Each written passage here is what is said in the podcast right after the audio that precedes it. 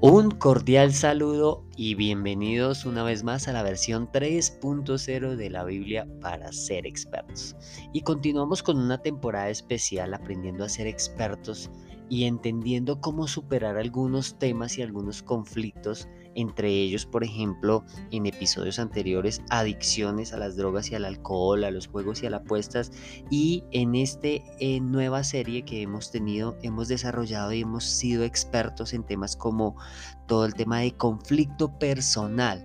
Y hemos abordado algunos eh, episodios en los que hemos tenido como tema central el abuso sexual eh, la ansiedad y justo ahora estamos terminando eh, este nuevo episodio o esta nueva serie que se llama Ante el pecado y tendremos un último episodio que se llama Un nuevo comienzo.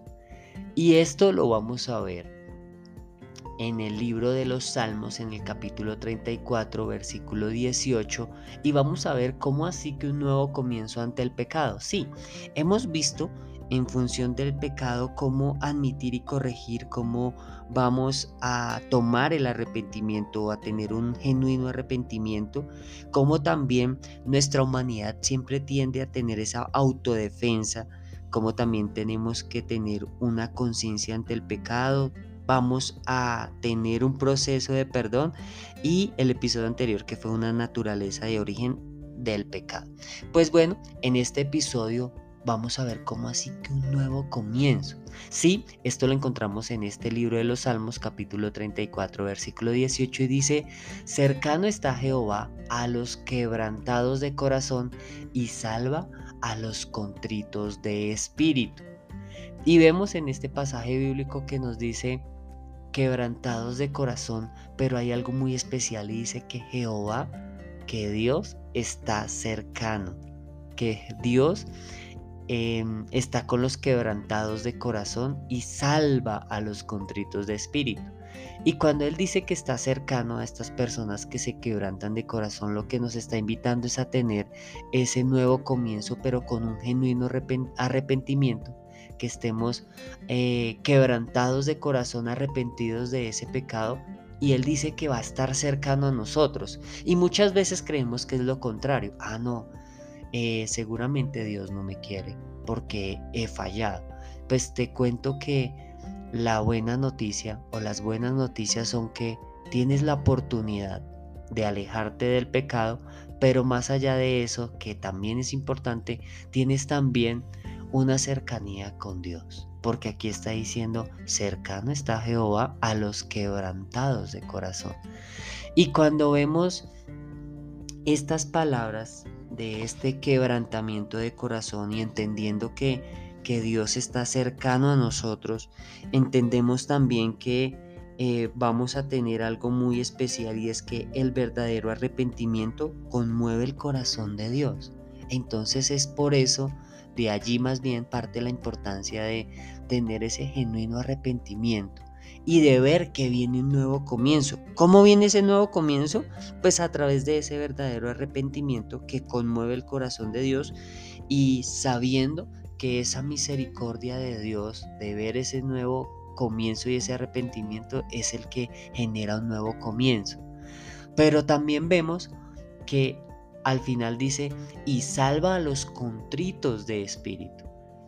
Y para los que quieren saber qué significa contrito, viene de la palabra contrición. Y cuando buscamos contrición en la RAE, que es en la Real Academia de la Lengua Española, dice arrepentimiento de una culpa cometida.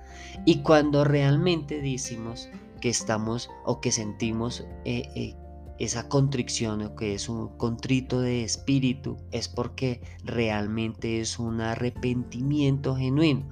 Pero miremos también algo que hemos aprendido durante estos episodios de cómo ser expertos y una forma de ser expertos es comparando las versiones de la Biblia. Y miremos qué dice la traducción al lenguaje actual en este mismo pasaje de los Salmos 34. Y dice, Dios siempre está cerca para salvar a los que no tienen ánimo ni esperanza.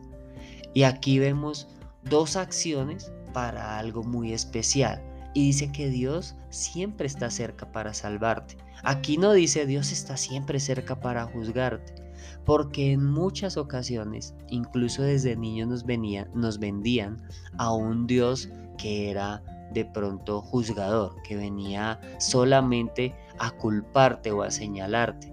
Incluso cuando llovía, no sé en el lugar donde tú estés escuchando este podcast si pasaba, pero aquí pasaba mucho que cuando llovía decía y tronaba súper fuerte, caían rayos, relámpagos, tormentas eléctricas, decían, no, es que Dios está bravo. Entonces desde el comienzo nos empezaron a mostrar a ese Dios bravo, pero aquí dice que ese Dios bravo realmente no es tan bravo.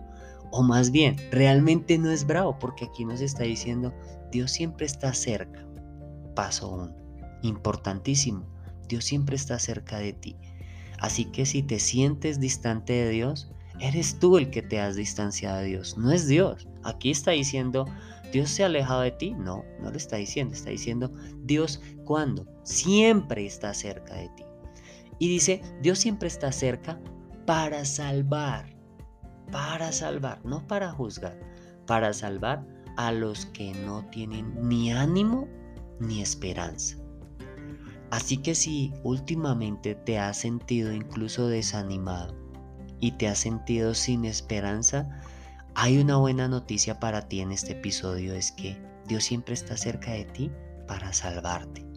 Y si has caído en un pecado, en un error, en cualquier tema o cualquier conflicto personal, quiero que sepas en este episodio que es el tiempo de un nuevo comienzo para ti que es el tiempo en el que Dios te dice, estoy cerca de ti para salvarte. Si no tienes ánimo ni tienes esperanza, has llegado al lugar correcto, a los brazos de Dios, porque Él siempre está cerca para salvarte.